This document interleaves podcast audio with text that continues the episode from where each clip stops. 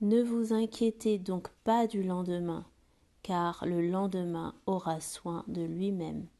À chaque jour suffit sa peine. Matthieu 6, verset 34.